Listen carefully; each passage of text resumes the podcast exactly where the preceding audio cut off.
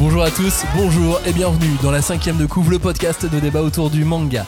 Après nos 14 meilleurs mangas de 2022, après nos coups de cœur perso de la semaine dernière, enfin de l'an dernier, mais qu'on a fait la semaine dernière, voici maintenant le top des rééditions de ces derniers mois. On a choisi 10 rééditions de manga et nous allons en discuter dans l'heure à venir, mais le choix n'était pas évident pour une bonne raison. Toutes les rééditions concernent d'excellentes œuvres. Bah oui. Bon, normalement, on réédite pas un truc sans intérêt. Mais il y, a- il y a peu de chance. Certains ont essayé. Ah bah, non. Allez, allez. Tu vois qu'il avait déjà un nom à donner et tout. Il y a une cartouche qui est partie. Donc non, mais ce qu'on vous propose dans cette émission, c'est pas euh, à proprement parler un classement, mais on va on va profiter pour euh, pour parler du monde de l'édition et pour parler de, de ces excellentes euh, œuvres. On a quand même retenu 10 rééditions de manga, hein, euh, malgré tout. On a fait euh, on a fait le boulot euh, quelque part. Euh, une réédition, c'est quoi? C'est un manga qui a été édité une fois, qui n'est plus disponible ou pas, qui peut l'être encore, Oui, ça peut coexister. euh, et qui est euh, proposé dans un nouveau format. Oui, bah tout, tout simplement, c'est un même un nouvel EAN quoi, c'est-à-dire que c'est un nouveau euh, un nouveau euh, Un nouveau produit, livre. quoi, un nouveau un, nou- un nouveau produit, un nouveau livre. Euh, et donc euh, comme vous disiez, ça peut cohabiter, ça peut remplacer une édition ancienne qui n'est plus commercialisée ou qui n'est plus dispo et euh, et dont les, les réimpressions sont tellement faibles qu'on le que les éditeurs les font jamais. Et euh, du coup, bah, une réédition, c'est l'occasion de ouais, donner un coup de frais sur la série, soit la faire l'inscrire dans un, une dimension patrimoniale. euh, avec des formats un peu plus luxe comme, voilà. euh, comme les, les Tezuka par exemple. Et, et ça, après, c'est un choix éditorial selon bah, qu'est-ce qu'on veut faire de cette œuvre. Est-ce qu'on veut en faire une série de fonds, euh, enfin une série grand public euh, de fonds Est-ce qu'on veut en faire un- une œuvre patrimoniale Ou est-ce qu'on veut juste la réinjecter voilà. dans, euh, le marché du livre Parce que ça peut être euh, aussi, euh, aussi ça, ça sera le cas de... Oui, parce qu'une réédition, c'est une nouveauté aussi en soi. Donc, Mm. du coup, ça, ça permet aussi à l'éditeur de communiquer sur euh, cette série une nouvelle fois. Quoi. Et de la faire remonter sur la, la table des, fait. des librairies. Bah, dur, savez, un espace qui est dur à, à à choper, ouais, c'est ça. Vous, vous le voyez tous, hein, c'est cette table avec toutes les nouveautés ou ces, ou ces stands avec toutes les, les nouveautés chez votre libraire. Voilà. Ça, les, les éditeurs se battent pour, euh, pour l'avoir et de temps en temps, ils, ils réussissent à placer leur réédition dessus. Restez donc bien avec nous, on revient après le générique dans la cinquième de couve. On ne pousse pas, s'il vous plaît. On ne pousse pas, c'est inutile. Le public n'est pas autorisé à assister aux épreuves éliminatoires. Moi, je crois que je pourrais être un très bon ninja. À quoi vous jouez L'heure est grave, c'est pas le moment de faire les guignols Mais on n'a rien d'autre à faire, on peut pas sortir. On va leur faire notre attaque secrète, l'attaque de la Tour Eiffel, ils vont rien comprendre. Et il faudra aussi parler des dessins animés, notamment des dessins animés japonais qui sont exécrables, quoi, qui sont terribles.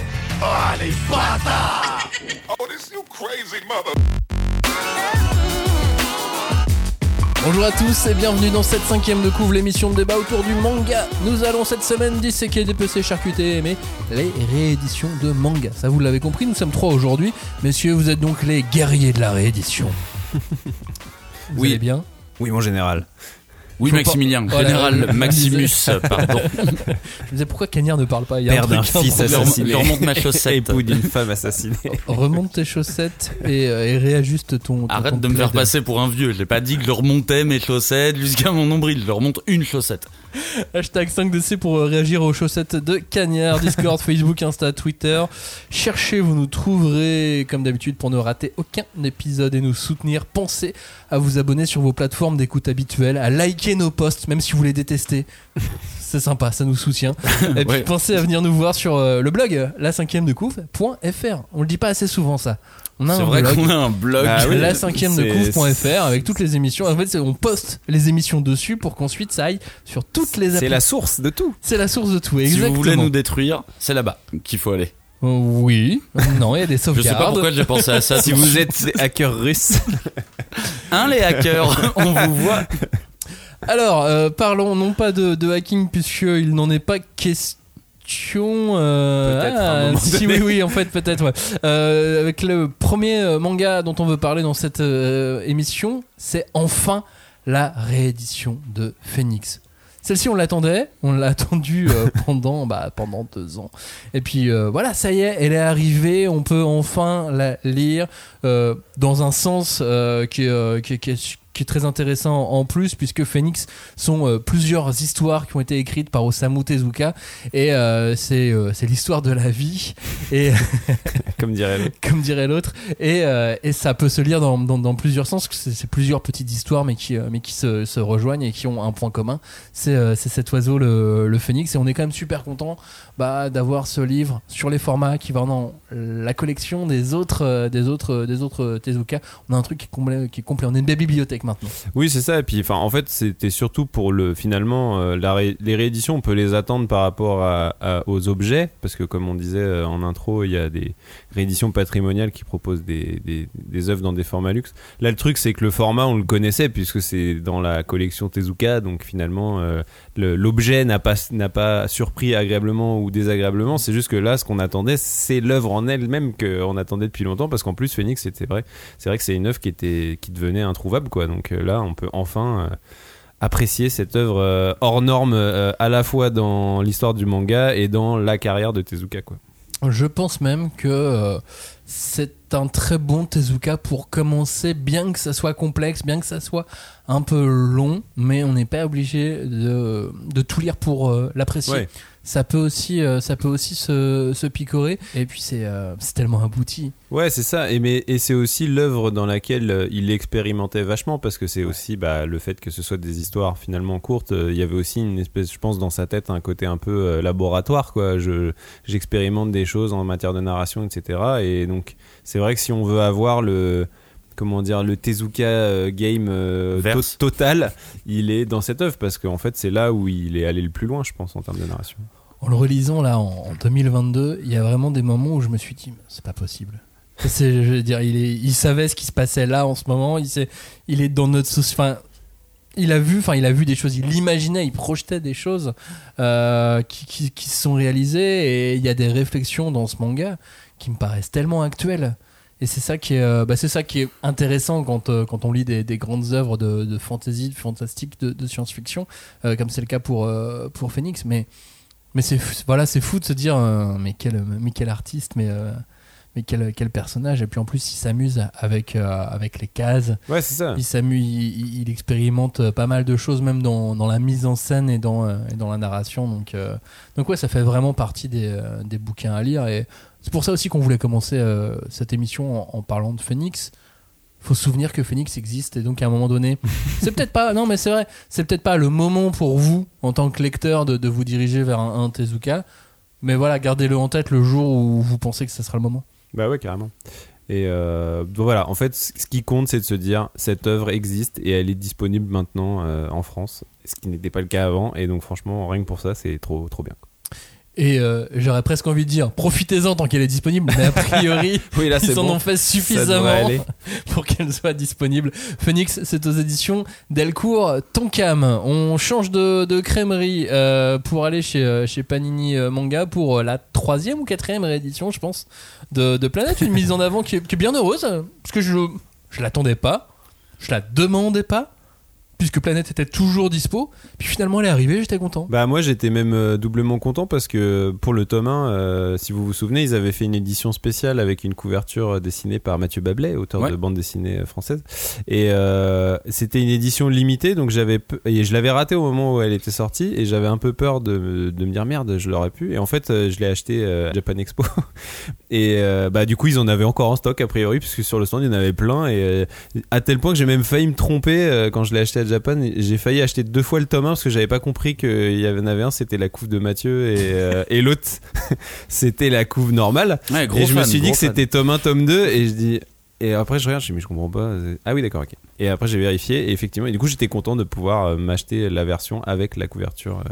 C'est vraiment pas un mec du collector, Robin. hein. Ah non pas Non. tu lui, tu lui donnes une faire. alternative, il fait euh, Qu'est-ce que c'est que ça Je panique. Parce qu'il faut que j'achète les deux ou pas Mais faudrait- Tu sais faudrait qu'avec Johnny, on a acheté quand même les deux tomes 1. Ah vous avez...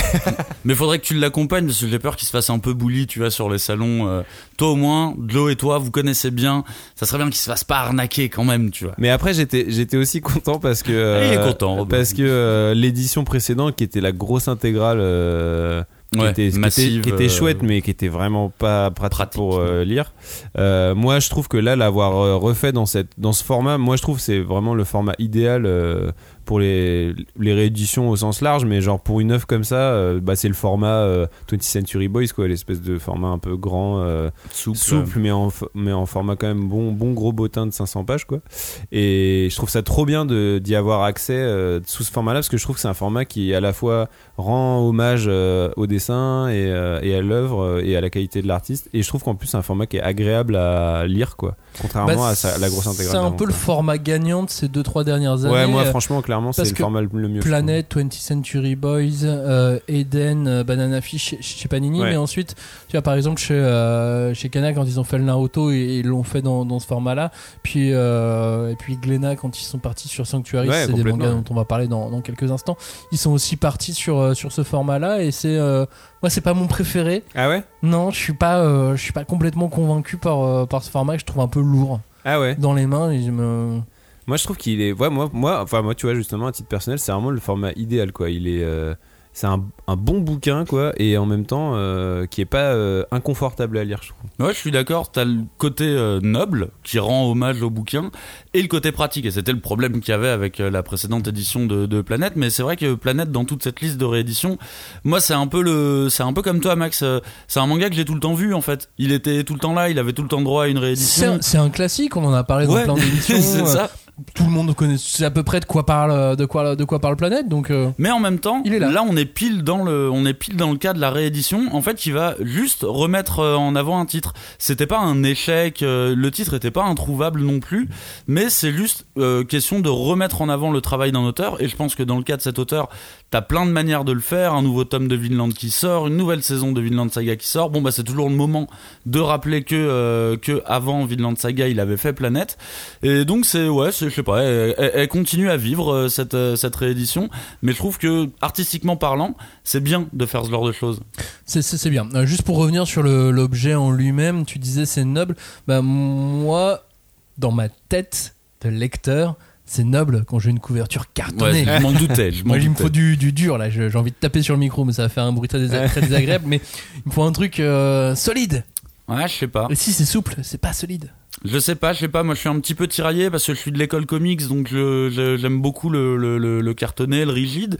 Mais en même temps, le, je sais que le, le, le rigide a ses, euh, a ses limites qui sont bah, la taille du bouquin en fait et Ouais. quand euh, la- quand il y a une trop grosse pagination ça devient vraiment un enfer à lire et vraiment l'édition de Planète elle était relou à lire euh. Ouais, mais tu vois, par exemple, euh, l'édition de, de, de Phoenix qui elle est en couverture euh, dure, elle me pose pas de problème à la lecture. Alors, c'est pas le genre de manga que je vais effectivement aller lire dans le métro ou que Ouais, je vais, en, tu la transportes pas ouais. C'est un manga que tu lis de côté dans ton lit, tu sais. Genre, vraiment, tu le poses sur, la, sur le lit et tu lis. Ah oui, non, alors ça. moi j'ai des tables basses et je m'assois par terre. Mais, euh, mais peu importe. Enfin, de toute façon, on a, on a eu des, on a des BD qui, qui, qui, qui pèsent, euh, qui pèsent lourd aussi. Et, et ça, c'est pas, le, c'est pas le problème. Puis il y a eu d'autres livres très lourds, comme les dictionnaires par exemple, qu'on Ouais. lit euh, très souvent. et qui, euh, et qui, qui, qui font, euh, qui font ce poids. Mais, euh, mais voilà, le, le souple, je, lui- je lui vois pas un côté très, très noble. Bah alors moi c'est marrant parce que à, à l'inverse je trouve que le cartonné et le manga c'est un peu euh, ça va pas trop ensemble pour moi quoi même si c'est du prestige tu vois alors sur les Tezuka euh, je m'y suis fait il y a pas de problème mais ne serait-ce que même lire un livre cartonné dans le sens manga c'est bizarre pour moi tu vois, Mmh. parce que pour Ouais, moi le c'est cartonné euh. C'est de la BD ou du comics et ça se lit du coup dans l'autre sens mais c'est Non. voilà vrai- C'est- vrai- c'est vrai- vraiment vrai c'est vraiment, Après, c'est vraiment un truc genre, euh, toi, je pense que t'aimes bien la version euh, papa du livre, tu vois. tu veux la, dans la bibliothèque, j'avoue que c'est beau, la, la, la, la- la version euh, cartonnée comme ça, c'est beau en bibliothèque. Mais c'est, toi, tu veux le, ouais, tu veux le manga d'adulte. Bah, pas porno, ça. mais. Pas- Ah, non, mais je pense que c'est aussi pour ça que euh, il y, a, il y a deux ans, quand euh, Pika a décidé de rééditer tous Sailor Moon, ils se sont pas adressés euh, aux jeunes lecteurs de, de manga. Ils se sont dit, ok, on va faire plaisir aux vieux comme Ouais. euh, Maxime. On va leur mettre du cartonné bien dur, mais sur des petits formats, et ils vont avoir leur beau Sailor Moon avec la, avec la petite ficelle qui dépasse, et, euh, et ils seront contents. C'était un peu bizarre, non? Non, c'est vachement bien comme, euh, comme manga. Je sais pas, Sailor ça me fait penser, genre, les clubs des 7, les vieilles éditions de romans, euh, bah, qui étaient cartonnées, mais poches, quoi. Ouais, mais bas de gamme. Oh, ça, c'est toi qui le dis. Ah si. non, non, c'était Je dégueulasse. t'assure que la, la- la fabrication, elle est, elle est bas de gamme. Et, et, euh, et d'ailleurs, c'est pour ça que euh, chez le moindre bouquiniste, t'en trouves et elles sont toutes défoncées. Ouais. donc la, fi- ficelle qui dépasse on appelle ça le signet je crois en- Oui, tout à fait. Mais en- je en préférais, termes euh, techniques je préférais que tout le monde me, me- me comprenne.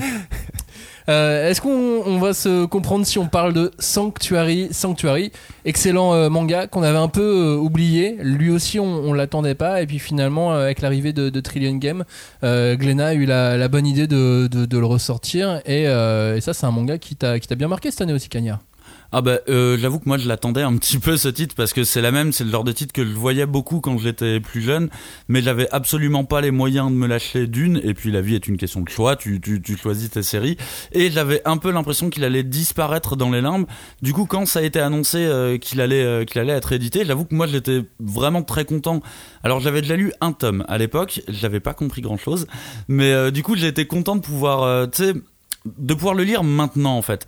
Maintenant avec les connaissances que j'ai, que ça soit en, en film euh, mafieux, en comics mafieux, j'étais content d'avoir ce, ce, ce, bouquin qui est, euh, qui est vieux, mais qui pour moi euh, fait vraiment partie déjà des, des, des, des ouvrages cultes sur la mafia quoi. Enfin mafia gouvernement évidemment, on mélange, on mélange tout ça. Et puis là je trouve que ça, ça rend vraiment hommage au dessin. Les, les, les dessins ils sont magnifiques, ils sont un petit peu vieux et tout. Enfin, j'a- j'a- j'adore ça. J'ai vraiment l'impression de, de voyager dans le temps. Et en plus, c'est une couverture souple, donc ça me va encore plus. Et tu me parlais, euh, tu te moquais de moi en parlant de manga d'adulte. Là, c'est du dessin pour adultes. Tu sais, tu vois, tu c'est du. Alors déjà, il y, a- il y a beaucoup de beaucoup Oui, de filles. euh, euh, pas et- tant, pas tant. Ah si, si, il y en a. Bah, Vous êtes vraiment devenu En fait, quand tu comptes vraiment le, en fait, c'est juste pas forcément. Il y a des filles dénudées un peu tout le long du. euh, Ouais, mais à quoi elle ressemble ta vie Attends, il y a même une, il y a même une, auto, une onomatopée de pouicage de sein, donc euh, c'est quand même adulte. Hein. Non, non, mais adulte dans le sens où euh, on est, on est sur sur du seinen pur, euh, pur et dur. Oui, et puis du seinen du- qui va t'expli- t'expliquer des concepts économiques, le concept de la, de la crise immobilière et tout. Donc euh, c'est bizarrement passionnant alors que ça devrait être chiant pourtant. Euh, Mais bon là, en, oh, en fait, c'est comme si t'avais un, un documentaire sur les bas-fonds, tu vois, de l'immobilier ou de la ou du gouvernement au Japon. Et du coup, c'est passionnant. Fait, par ce dessinateur-là, moi je trouve ça passionnant. Puis ça a été, euh, ça a été créé au tout début des années 90, donc eux, ils étaient, euh, ils étaient en plein de, en plein dedans. Et, euh, puis on est sur, euh, sur, sur fond de, de, pègre euh, japonaise. Et euh, bah, c'est aussi euh, un outil. Euh, pour euh, raconter les histoires qui est, euh, qui est aussi formidable. Histoire racontée par euh, Buronson donc qui est dessinée par Ryochi Ikigami qui dessine donc aussi Trillion Game et qui avec Inagaki est invité cette année à Angoulême. Donc Ah, on devrait avoir des on devrait avoir quelques quelques retours de, de ce qu'ils font. Et normalement on devrait même avoir quelques informations dans la cinquième de couve après Angoulême. On devrait peut-être avoir la chance de pouvoir poser une ou deux questions à Inagaki et à Ikegami et de pouvoir éventuellement on est toujours à prendre des pincettes mais pouvoir vous les, vous les faire écouter faire écouter la voix de, de ces deux de ces deux euh, géants du, euh, du manga dans, Cho- dans choisis bien tes questions quand même, Max. Hein. S'il y en a que deux, lui demande pas des trucs bizarres, quoi. Ah non mais t'inquiète pas j'ai demandé à Johnny de faire les Ah oui, questions. Tout va bien. Sanctuary, c'est les éditions euh, Glénat. Euh, autre, autre réédition. Euh, Est-ce que d'ailleurs, grâce à cette réédition, et on en parlait la semaine dernière, euh, c'est pas l'année Tsutomu Takahashi ou c'est peut-être annonciateur de l'année prochaine, enfin de cette année-là qui sera celle de Tsutomu Takahashi, parce que on commence à voir presque son œuvre euh, au complet. Euh, là, j'ai décidé de choisir euh, Soul Keeper, qui est un super manga, et là aussi des questions de politique d'ailleurs. Ouais, c'est euh, peut-être euh, le, le, le, le titre le moins connu de la liste en même temps. Je pense, ouais. Et euh, là, on n'est pas dans le cadre d'une réédition en ultra collector. euh, c'est vraiment une pure réédition. J'ai l'impression que même euh, que même la fabrication ressemble à la vieille à la vieille fabrication y avait. C'était chez Panini à l'époque? Ouais, c'est chez Panini, mais, euh, mais là on s'inscrit dans la, dans la collection dont on parlait tout à l'heure avec Planète, hein, c'est à peu près le même format ou que Shido. Ouais, peut-être plus que Sido. Ouais. C'est, Ouais. c'est, c'est plus c'est plus proche de Sido vu que c'est un petit peu plus petit. Bah moi, écoute, j'étais super content parce que bah tout pareil, un manga que j'ai vu passer devant moi euh, vachement souvent, mais que j'avais jamais lu. Peut-être parce que j'avais aussi ce blocage de me dire, oula, ça ressemble à du manga d'adulte, euh, tout ça. Tu vois, je sais pas si euh, s'il était prêt. Pourtant à l'époque c'était du Young Jump, hein, donc on était euh, vraiment sur la, le- la cible juste après le Shonen Jump. Ouais, mais tu vois, comme Sido à l'époque, je l'avais pas lu non plus. Ouais. Je, je pense que de, mon, mon cerveau avait fait un blocage en me disant trop tôt, attends un petit peu, mets ton argent sur Naruto plutôt et continue quoi. et Tsutomu Takahashi donc euh, a eu d'autres d'autres rééditions cette année. Donc on a parlé euh, dans la semaine dernière, on a parlé de quoi? On a parlé de, De Black, Black Box, c'est ça. Euh, On qui, parle de Sido qui était une nouveauté. Sido, Blue Heaven a été euh, réédité euh, cette année. Neun est toujours euh, disp- Ah non, je crois qu'il y a plein de trous euh, Euh, pour, ah euh, bon? pour Neun. Ouais, je crois que tout n'est plus euh, n'est plus vraiment disponible euh, aujourd'hui. Bah déjà, ouais, ouais, ouais, parce que je crois que c'était pas super bien vendu. Ah. Neun. Ah merde. Bon, Bref. après, euh, Tout ça pour dire que ça serait bien qu'on fasse une émission sur Takahashi. ouais, euh, grave. C'est vraiment un tueur. C'est vraiment, moi j'adore son style de dessin. Il a vraiment un truc euh, qui, est, qui, est, qui est très vif, qui est très assuré. Ses, ses personnages sont pas réalistes, mais en même temps j'y crois, tu vois vraiment. Et puis il a une, il a une patte graphique et c'est typiquement le genre d'auteur qui peut me raconter tout ce qu'il veut. Je vais le suivre. Et là, il te raconte quoi? Il te raconte l'histoire d'une fantôme, d'une jeune fille qui est un, qui est un fantôme un peu, un peu rebelle et euh, qui euh, va devoir venir euh, sur Terre pour s'occuper du, du premier ministre japonais ou, qui, est, qui est malade et qui est pas loin de, pas loin de, De de sa mourir, mort. voilà, tout simplement. Et donc, dans un premier temps, elle a, elle a 500, 500 jours seulement à vivre avec lui puisqu'elle sait qu'il va mourir.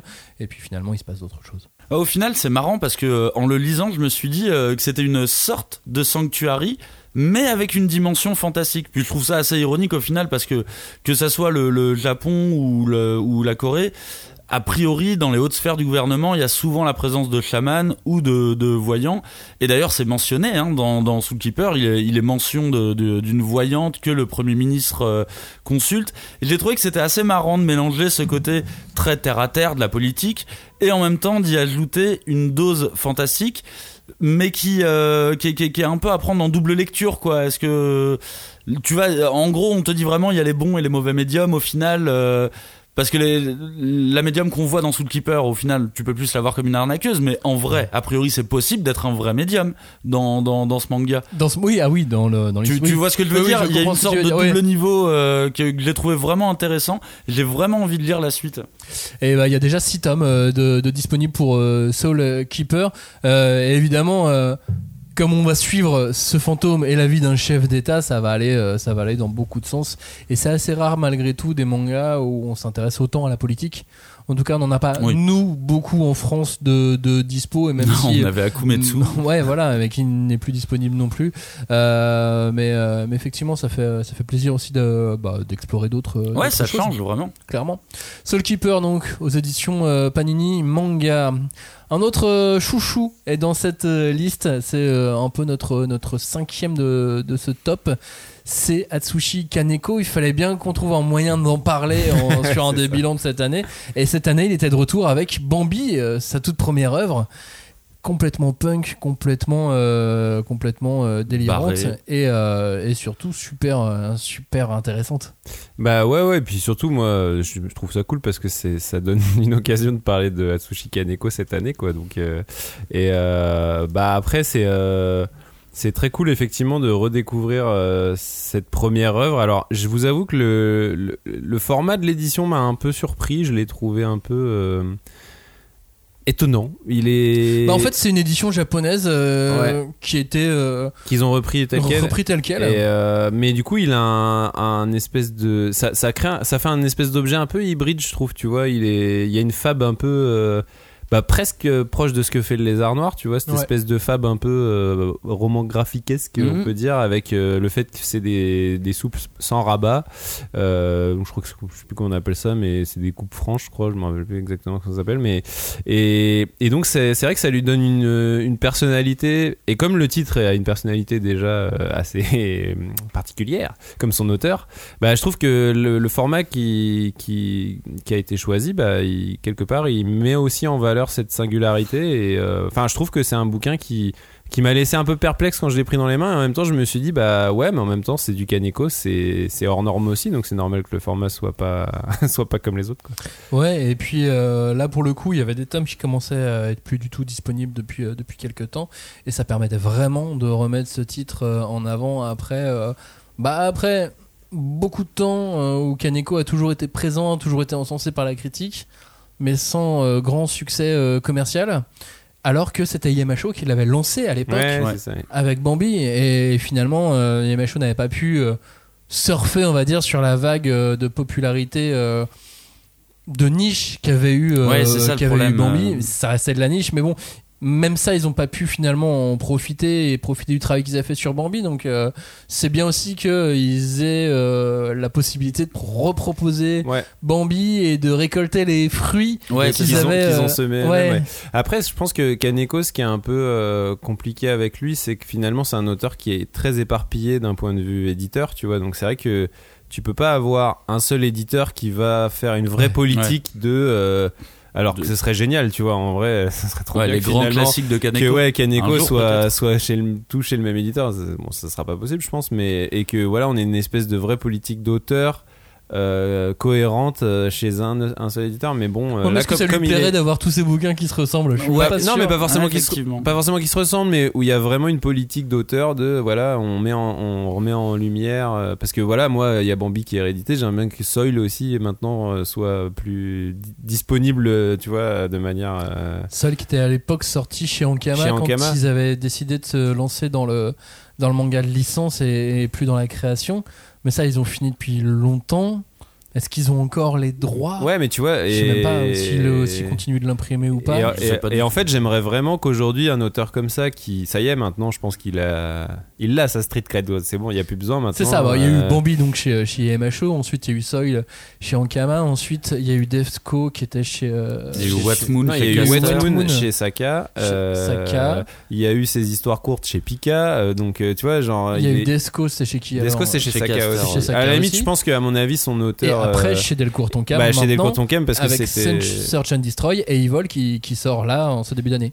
Et, et donc tu vois, il est vraiment éparpillé quoi. Donc c'est vrai que c'est, je me dis, un auteur aujourd'hui qui maintenant ça y est euh, est installé en France, il est, il commence voilà à être connu vraiment et tout, euh, bon sans que ce soit euh, Ouais, grand public. C'est le plus méconnu des connus. on Oui voilà c'est euh, ça on va dire, euh, ou le plus connu des méconnus.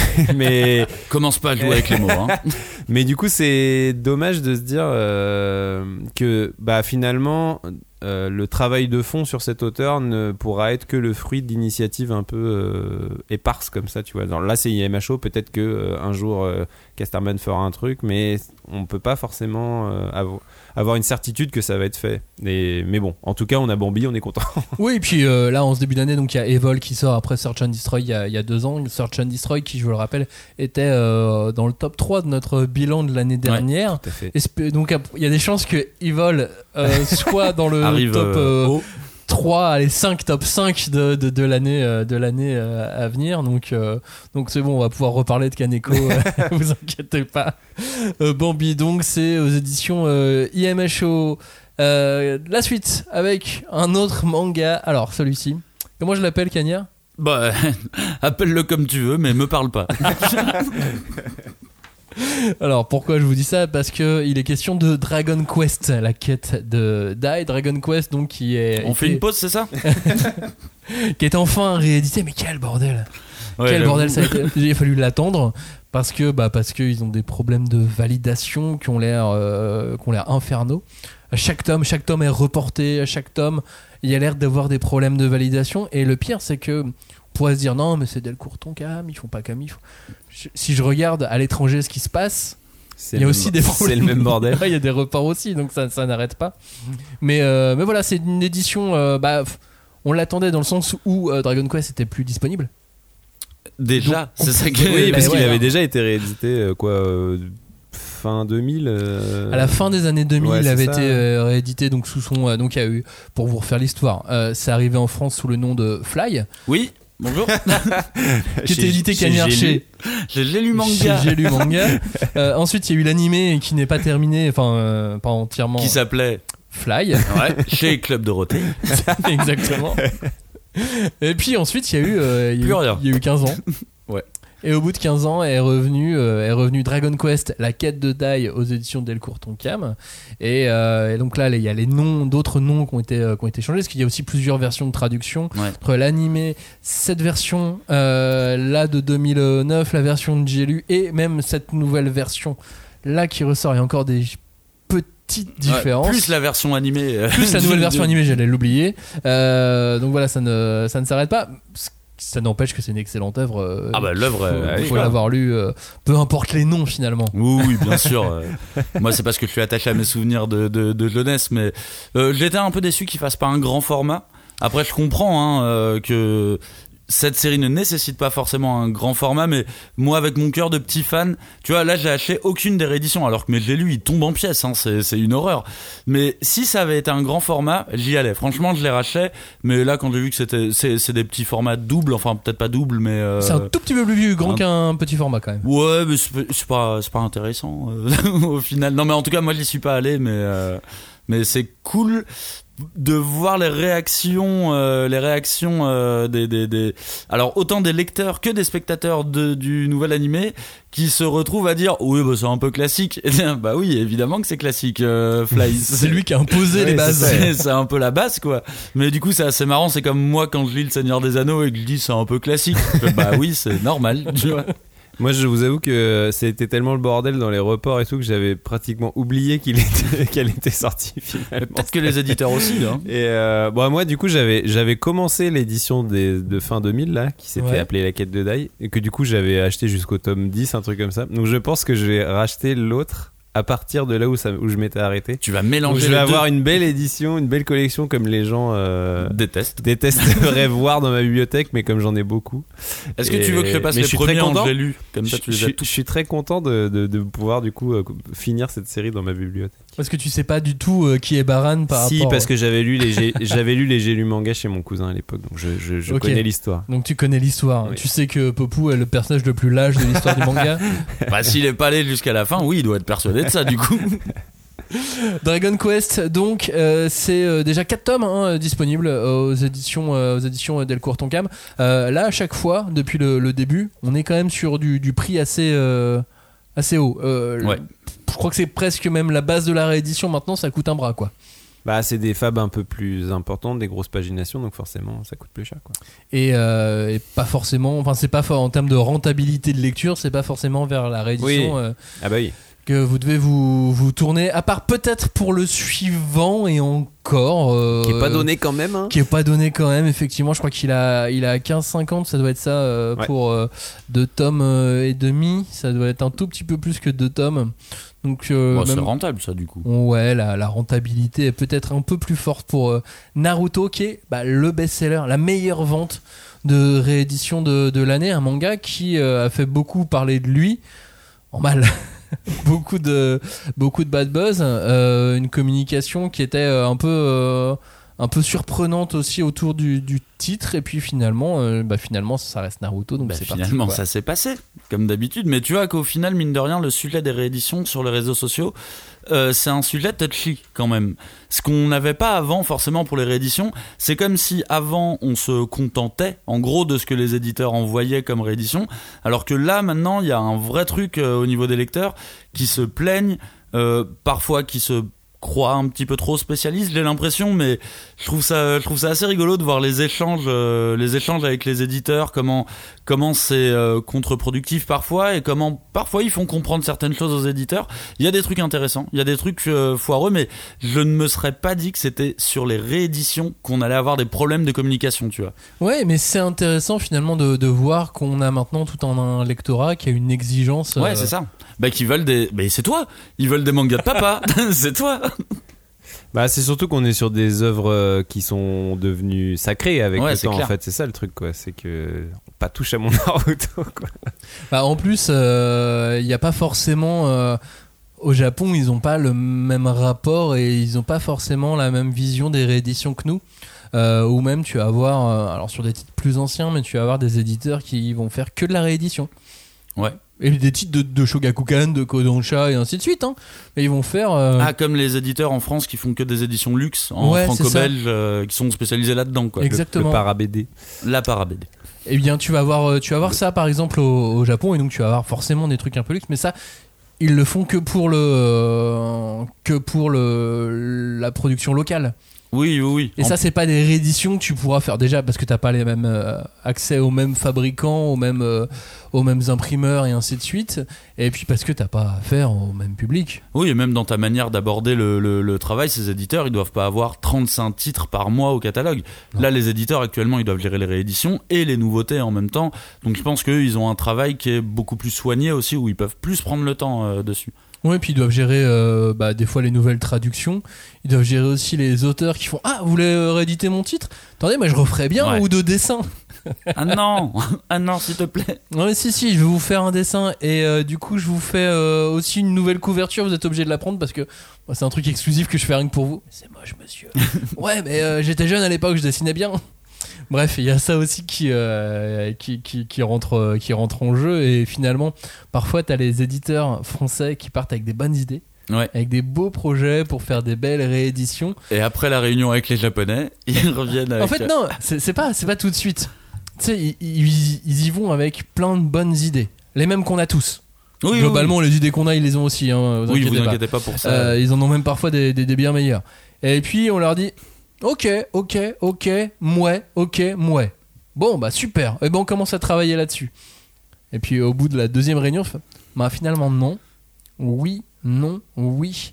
Alors, déjà, ça fait un an qu'on travaille dessus, donc qu'est-ce qu'on fait Euh, Est-ce qu'on change totalement de plan? Et bah, souvent, non, ils changent pas totalement de plan et ils, ils font, avec, ce qu'ils peuvent. euh, valider. Et souvent, ou dans ce cas-là, il faudrait euh, parfois encore un an de plus, deux ans de plus. euh, vous imaginez pas l'économie, puis l'usure, tu sais, l'usure que peuvent avoir les gens au bout d'un moment. Enfin, Ah oui, à travailler sur le même projet, tu vois, sur le même livre. Bah, surtout euh, quand tu te lances aussi dans la réédition d'une œuvre qui compte 60, 60 plus de 70 tomes dans, sa, dans son édition de base. Donc là, faut que ça roule au bout d'un moment. Tu vois, on peut pas se prendre la tête à chaque, Ouais. à chaque Tu te dis à la limite le début, ok, peut y avoir euh, des, des, des- des petits problèmes, mais Ouais. après c'est censé rouler quand même. Bon, malgré tout, euh, alors j'ai pas regardé s'il y avait une grosse usure au fur et à mesure, parce qu'il il les réédite euh, un Ouais, gros rythme là ouais. hein, euh, Ouais. sur, sur les Naruto. Je crois qu'on est déjà au 7 avec le 8 qui arrive au mois de, au mois de février, si je dis pas de, si je dis pas de bêtises. Donc ça fait, euh, bah, ça fait des belles sommes, hein, malgré tout. Et, euh, et, et ça, ça, ça avance vite. Et je sais pas si, euh, si les ventes sont aussi bonnes que pour celles du, du tome 1. Mais ce qui est sûr, c'est que le tome 1, euh, alors est-ce qu'il aurait pu plus marcher probablement? Mais est-ce que, euh, après toute la question qu'on se pose à chaque fois quand on voit, euh, avec le bad buzz qu'il y a eu sur Internet autour de cette réédition, on voit le, succès commercial, on, se on est à se poser, nous, quand on est euh, à l'extérieur, des questions de type est-ce que c'est vraiment un succès ou est-ce qu'ils s'attendaient à ce que, comme c'était Naruto, à faire le double et à être euh, vraiment exceptionnel euh, dans le marché ou est-ce que finalement tous ces buzz ont fait de la pub et ont permis à ce que ça soit mieux que ce que ça aurait été? Ouais, je sais pas, j'imagine bien que la vérité elle est entre les deux, hein, au final. euh, parce que tous ceux qui ont pu euh, gueuler en disant jamais j'achèterai cette réédition, tu vois, ou autre, je suis pas sûr qu'ils l'ont vraiment fait. Après, les réseaux sociaux, ça reste un espace où tu décharges beaucoup de, de ressentiments, je Bien pense. sûr, ouais. Je suis pas sûr que ça se traduise toujours en acte d'achat ou en non-acte d'achat. Mais ce qui est marrant, c'est vrai que c'est ce que vous disiez tout à l'heure. Il y a, vraiment eu un- une transformation dans la perception de la réédition euh, sur le public, tu vois. Parce que si on se rappelle bien, genre Dragon Ball, qui était qui a longtemps été le manga le plus euh, lu et le plus populaire. Mais rappelez-vous du nombre d'éditions différentes qui Ouais, existent de. Dragon Ball, c'est un délire quand même. Il y avait, euh, il y avait l'édition pastel entre guillemets, l'édition double, très cher voilà, Ouais. l'édition double, euh, l'édition euh, sens de lecture japonais, l'édition euh, retraduite machin, la, la perfecte, euh, l'édition kiosque, euh, les machins. Et on avait, mais je sais pas, euh, six éditions différentes de Dragon Ball et j'ai l'impression que personne gueulait quoi. C'était finalement elles trouvaient un peu leur public. euh, L'édition Loisir. naturellement et, et donc c'est marrant de se dire qu'aujourd'hui Naruto qui ne- compte que deux éditions bah c'est galère quoi genre vraiment il y a vraiment une, une tension qui est pas la même quoi donc c'est assez assez marrant à, à, à constater, Peut-être qu'il y avait un truc où les, les, les gens n'osaient pas se plaindre aussi, et maintenant peut-être un petit peu plus, tu vois. Où, Bah, où les gens avaient moins d'expérience de lecture ouais, c'est aussi. oui peut-être ouais. aussi mais ou alors euh, il- je sais pas euh, il y Après, avait me- il y avait moins ce côté sacralisé aussi tu vois il y Oui, avait ce sûrement. truc de bah tu sais, tu trouvais aussi Dragon Ball des fois chez le bouquiniste comme ça, tu prenais dans l'édition qu'il y avait, et puis hop, tu, tu l'achetais comme ça, quoi. Mais tu sais, il y avait moins ce côté, euh, tu sacralisais l'œuvre, quoi. Là, aujourd'hui, c'est vrai qu'on est devenu sur un public qui est beaucoup plus, euh, ouais, euh, où la culture euh, du médium est, est plus importante. Donc Et le forcément- manga à entre 1 et 2 euros chez le bouquiniste, maintenant tu, tu galères un peu à le Bah trouver. ouais, euh, alors que alors que pendant très longtemps, c'était tu pouvais même en trouver à 50 centimes euh, dans des euh, dans des vrais magasins, pas pas juste sur euh, pas juste sur, euh, sur sur internet. Après euh, Naruto, il y a eu une autre édition entre temps. Qui Oui, était pas, euh, qui était pas complète. Euh, non, non, pas, Ah la, non, pas la ah, hachette. Alors, il y a eu la hachette aussi, effectivement. Euh, mais il y a eu une Naruto dite collector Hein sur des, euh, des grands formats, format jump, avec euh, toute la partie jusqu'à l'ellipse. Ok, et bah j'étais passé à côté de celle-là. qui, euh, qui n'a pas vraiment très bien marché à l'époque. euh, à des années-lumière de cette nouvelle euh, édition de donc, Naruto, euh, ouais. mais on était encore dans, dans, dans une autre, euh, dans Elle une autre était, époque elle aussi. était sympa cette édition, euh, un peu galère à lire quand t'arrivais sur les pages du milieu, mais elle était cool. euh, moi je- j'aimais bien parce que c'était très grand. Ouais, moi aussi. c'est juste que ce qui est dommage, c'est que les, les pages, elles, elles, elles gondolent un tout Ouais, petit peu ouais, au ouais. milieu, ouais. C'était en papier glacé si. Non, c'est dis pas du papier glacé, pas c'est du, du papier jump mieux. Ah, mieux. mieux que le, le papier chiotte des, euh, des, des mangas de pré-pub euh, hebdo. Euh, et puis, euh, non, non, mais à l'époque, je sais pas si vous vous souvenez, genre Samurai Deeper Kyo, il y a déjà eu une réédition, une édition double. Mais voilà, qui est- en, en gros, c'était. euh, on, fait l'édition double. Une En- fois que le manga est fini, hop, on fait l'édition double, comme ça, dans la Bah, ce qui est le principe France Loisirs au final, Ouais. tu vois. Oui, c'est ça. Qu'avant, ils vendaient les droits à France Loisirs, ce qui s'est fait pour certains mangas. Maintenant, les...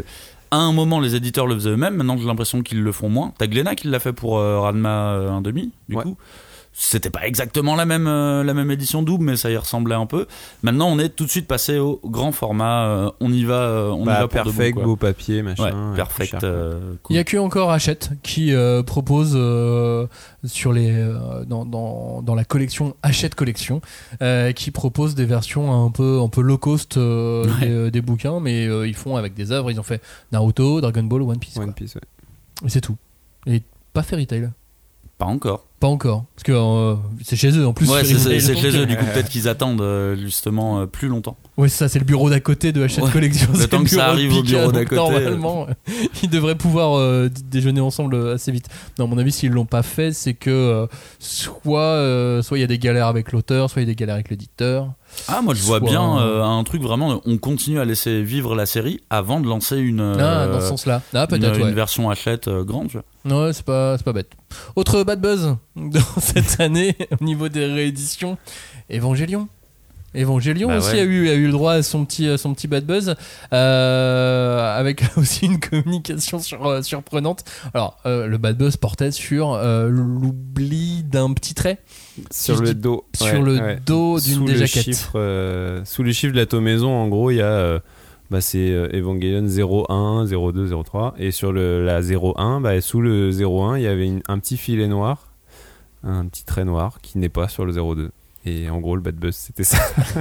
Bah ouais, mais euh, encore une fois, tu vois, pour les, pour les gens comme, euh, comme moi, avec euh, des bibliothèques euh, propres. Non, mais c'est- Bien rangé. Non, je suis pas toujours très bien rangé en plus. C'est mais- vrai que c'est pas. euh, en soi, oui, je pense que c'est une erreur. Il y et avait pas le truc sur la couleur aussi euh, du euh, shonen. euh, Ah, qu'il y avait. Ouais, je sais plus. je crois qu'il y avait eu un truc sur la Mais couleur euh, où Ah non, sur la taille du cartouche. Oui, c'est ça, la taille, ah la oui, taille oui, du cartouche. C'était pas la couleur. C'était la taille du cartouche avec écrit Glénat qui était effectivement gros. Ouais, moi je sais Ouais. pas. Mais au final, euh, bon, bah, l'édition, elle est quand même. euh, Bah, elle est chouette. Non, elle mais est en- super chouette. En il y a soi, des, y a effets sur la couve, euh, genre vernis machin, euh, vernis sablé, je sais pas quoi. euh, L'objet est très beau, quoi. Après, voilà, effectivement, bon, il y a une petite erreur sur le dos, mais. Et puis l'histoire, euh, bah, bah, c'est Evangelion, quoi. Enfin, à un moment donné, c'est bien aussi de pouvoir euh, redécouvrir euh, ça parce que euh, ça faisait très longtemps que c'était plus disponible. Alors, euh, à ce prix-là, c'est effectivement pas euh, disponible pour le plus grand public, mais euh, est-ce que. euh, alors, ça, c'est une vraie question. Est-ce que ça peut rester grand public Evangelion en 2023 Bah, C'est-à-dire que Ou ça est-ce que l'était à un moment. Ouais, mais Ça a est-ce été grand que en public. 2023, ça peut encore euh, Bah, je, l'être je pense que la- la- l'animé étant dispo euh, sur les plateformes et tout, euh, je pense qu'il y a un public euh, jeune, euh, gros consommateur de manga euh, Plus et, les et trois, gros euh, consommateur d'animé qui, qui forcément a dû, y, a dû y aller parce que euh, c'est culte et tout ça. Et, et donc, euh, bah, s'il a, lu, il a vu l'animé, il peut aussi se dire bah tiens, maintenant j'aimerais bien voir. apparemment, il y a un manga qui a été fait qui est vachement bien aussi. Là, c'est vrai que l'édition, elle est quand même. euh, Bah, elle est belle. elle est belle, mais elle est quand même un peu chère pour ce genre de public-là. Donc après, c'est toujours le- le- la grande question de qui tu vises, euh, quel public tu comptes recruter avec cette, euh, avec cette, cette politique édito, quoi. Enfin, cette réédition. Ouais, bah, je pense que ça, ça s'adresse euh, principalement aux gens de euh, 25 ans et plus Ouais. qui étaient passés à côté ou qui l'ont oublié Bah, ou clairement, qui moi, euh, voilà. je fais Ouais. clairement partie de, du, lectorat, quoi. ou qui avaient leur vieille collection mais euh, qui était abandonnée chez les parents, qui l'ont passé à un cousin, Mhm. qui l'ont passé à Ouais. un autre cousin et tu fais ah non mais où sont passés mes Evangelion? Mais surtout, alors moi, ce que je trouve en revanche assez intéressant euh, vis-à-vis de cette réédition, c'est qu'on est sur un cas assez atypique qui est un manga adapté d'un animé, donc qui n'est pas euh, d'où l'œuvre de base est un animé, mais où le manga est vraiment considéré euh, de manière assez consensuelle, je pense, que de très bonne qualité quoi. Et c'est vrai que c'est assez rare en général les mangas qui adaptent un animé. En général, c'est quand même pas Ouais. terrible. T'attends euh, on la a tous de on a tous Bebop en tête. Rip. Ah bah, Euh, Mais tu sais que si ou c'était même, réédité, euh, même en n'étant pas génial, ça se vendrait très bien, à mon avis, ou la même- réédition ou- de Cowboy ou même, Bebop. ou même son autre animé, la merde. Samurai Champloo. Ouais, ouais. Samurai Ouais, le Champloo. manga était de qualité. Ah là alors là, ça, putain. euh, Je l'avais acheté avant de, de voir l'animé, je m'étais, et je l'avais lu, et je dit, pas avec terrible. deux tomes, je crois. Et après, hein, j'ai l'animé, deux je me suis dit, mais tomes. c'est trop bien, je comprends pas. Et, euh, C'est pareil, le manga Kill la Kill, il n'y a pas de Oui. réédition annoncée encore, Aïe, mais aïe, aïe. et, donc petite c'est, star édition Kill la Kill en un volume. et donc c'est intéressant, je trouve, de, de, de se dire que finalement, ce type de produit qui, en fait, un produit dérivé euh, avant d'être un manga, Mhm. est finalement devenu un manga en soi et une œuvre, euh, Ouais, à comment part dire, entière, avec un euh. prestige et un, tu vois, une. Alors, Moi, j'étais persuadé longtemps que c'était le manga qui Ouais, était à l'origine. ouais. Je l'ai découvert qu'après. Ça, ça, ça se passe aussi pour les, pour les romans par rapport au manga, malgré tout, parce qu'il y a énormément de mangas qu'on qu'on connaît qui sont adaptés de, de romans à succès au Japon. C'est Ouais. juste que on n'a pas forcément accès en France à, tout- à tous ces romans et c'est pas forcément des succès. Ouais, bien sûr, mais c'est vrai que dans le, le, le rapport animé-manga, c'est tellement souvent l'inverse qui sûr. se passe que c'est assez rigolo. Quoi. Bah, en parlant d'histoire adaptée euh, d'un roman, il y a une sacrée mamie. Une sacrée mamie. Ça, c'est vraiment la réédition inattendue. Je l'ai répété plusieurs fois dans, dans, dans l'année. Je, je ne voulais pas que ce manga soit réédité. euh, c'est pas que euh, je l'aime pas, euh, mais euh, je- c'était pas euh, une priorité, tu vois. Si tu me dis euh, quelles sont les priorités euh, chez Delcourt Tonkam à rééditer, je vais faire euh, Eyes, Wingman, je vais, je vais en donner quelques-uns Bah, comme qu'ils ont déjà fait aussi. Euh, qu'ils ont déjà, oui, mais il y a longtemps. Ouais. Et, euh, et- et- et- Bah ça y est, ils sont arrivés au bout du catalogue. Du coup, ils arrivent à une Sacrée mamie. Ils recommencent et après ils vont refaire On scènes d'avant. On serait pas mal du coup. Euh, non mais voilà, et finalement en fait je l'ai euh, je l'ai relu et j'ai pris tellement de plaisir à le lire moi à mon âge aujourd'hui et je le regarde euh, avec, euh, avec des yeux totalement différents de l'époque euh, à laquelle c'est sorti en tu te France. reconnais dans l'héroïne. dans la De mamie. plus, de plus en plus. toi au marché, tout ça.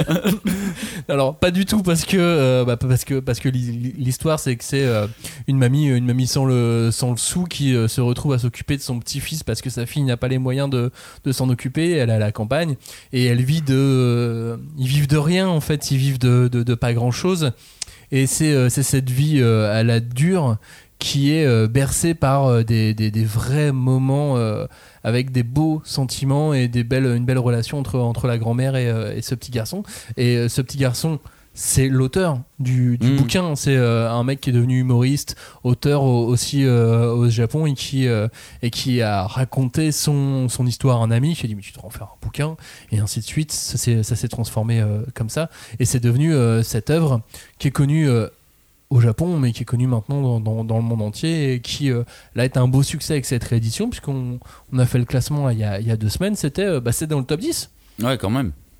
une des meilleures Ouais. ventes de, de, de réédition et de, de bouquins de licence. Donc, euh, ouais, c'est euh, c'est un beau succès et je pense que ça va, que ça va bien marcher. Moi, je suis content. En tout cas, euh, je l'ai mis euh, Ouais. dans, dans ma collection. J'aime bien, bien qu'ils aient gardé le titre français, une sacrée mamie. Tu sais, ça fait un peu euh, à titre à l'ancienne. quoi. Ouais, un peu Une rétro, Sacrée mamie, mais du coup, ils tu sais, tu peux te dire, bah, réédition, bah, allons-y. on Ouais, peut titre trouver- japonais direct. On peut mettre le titre japonais ou on, on trouve un truc, mais sacrée mamie, c'est un truc vraiment euh, sacrée soirée. C'est genre, Ouais. vraiment, on dit plus cette expression-là, mais du coup, je trouve ça Désuet cool. assez, voilà, assez charmant qu'ils aient gardé ça aussi. quoi.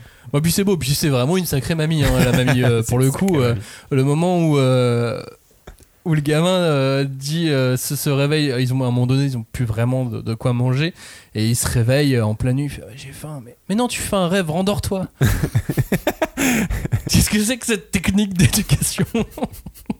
Mais sauf que bah voilà le passage est le passage est génial dans, dans, dans le manga et, et tu partages tous tous ces moments assez assez incroyables avec eux. Donc une sacrée mamie, c'est aussi aux éditions donc euh, Delcourt Tonkam. On en a eu plusieurs hein, chez, chez Ouais. Delcourt Tonkam dans cette euh, dans cette liste. Ils sont euh, ils sont assez actifs de leur côté. Et puis il y a un autre un autre manga qui est quasiment une nouveauté.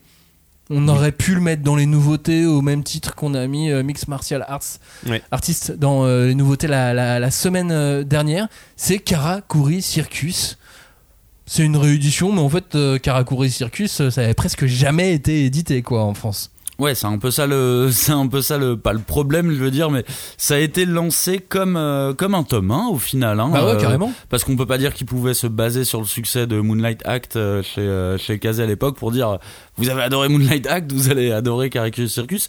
Je trouve que l'idée était plutôt bonne de de, de de au lieu de présenter sa série précédente, on a présenté l'auteur en faisant comprendre que l'auteur est une sommité au Japon. Il est respecté par beaucoup d'auteurs et je trouve que c'était assez malin de faire ça.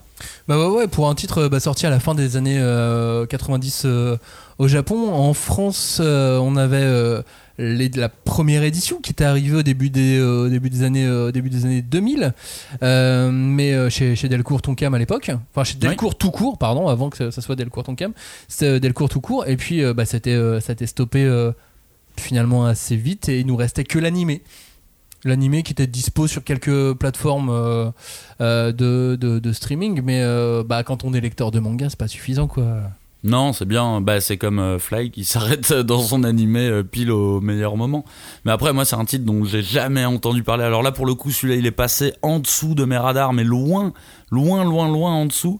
Et du coup, euh, ouais, je- j'ai trouvé ça un peu bizarre. Genre, d'où vous parlez d'un manga que je connais pas C'est euh, c'est bizarre quand même. normal. euh, C'est pas normal. Bah, sachant que c'est son, euh, c'est sa première œuvre, hein, euh, donc Ouais. du coup on, on connaît au moins de nom Moonlight Act maintenant en France, parce que Oui, Moonlight. Act ça a été un flop pendant très très très très très longtemps, Mais très, très soutenu par les internautes. Très soutenu ensuite et ça a été un peu du coup développé au fur et à mesure. Et la popularité du manga euh, fait que c'est devenu euh, que c'est devenu quelque chose d'un peu d'un peu plus normal. C'est un bouquin qu'on adorait en plus euh, Moonlight Act ensemble, Ouais, ouais. Puis il y a Subutai Kowa Subeshi qui va aussi sortir cette année en France aux éditions Mangetsu. Donc ça y est, le- l'auteur redevient redevient à, à la mode et, et on va pouvoir tout tout relire de, de Kazuhiro Fujita. Mais ça, je pense, c'est aussi un truc euh, qui est. euh, tu parlais de mettre en avant l'auteur. C'est un truc, j'ai l'impression, un peu nouveau aussi maintenant Oui. dans l'édition manga où on a beaucoup euh, euh, mis en avant les séries, Les genres, les trucs, le fait que c'est du jump, machin et tout. Et là, de plus en plus, bah, beaucoup avec effectivement ce travail de réédition. On parlait d'Hiroki Endo euh, aussi, ou on parlait aussi de l'auteur de Planète, pardon. Il y a un truc de.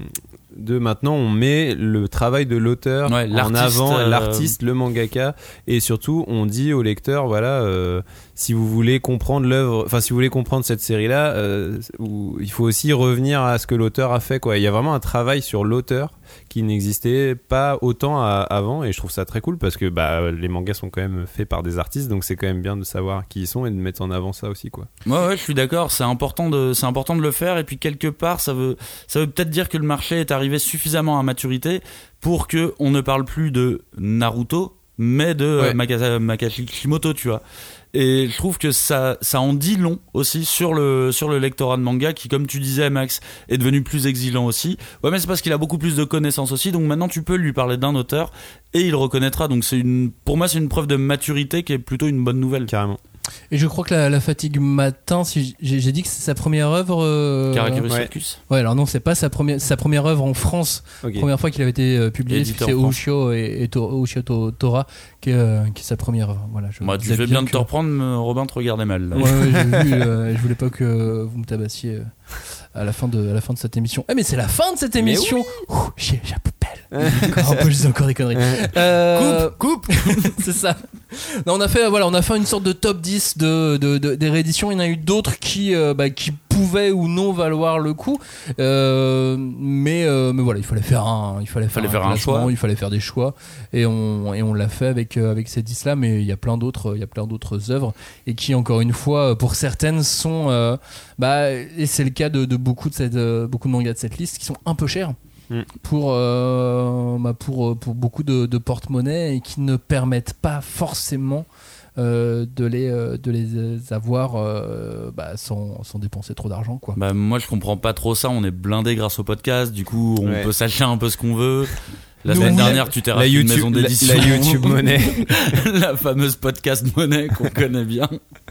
Mais oui, c'est vrai, le- non, mais c'est vrai que moi, je sais que pendant tout un, un pan de ma vie, j'ai dû faire des choix éditoriaux, tu vois, d'achat à cause du prix. Typiquement, quand j'ai commencé à lire du seinen, que ça soit euh, Vagabond, Enfer et Paradis, il y avait plein de mangas qui coûtaient 10 euros, 12 euros comme ça, que je pouvais pas acheter, que j'ai remis à plus tard, sauf que bah, plus tard, en fait, ils étaient plus édités. Je pense à Sido, par exemple, euh, ce genre de, ce genre de titre.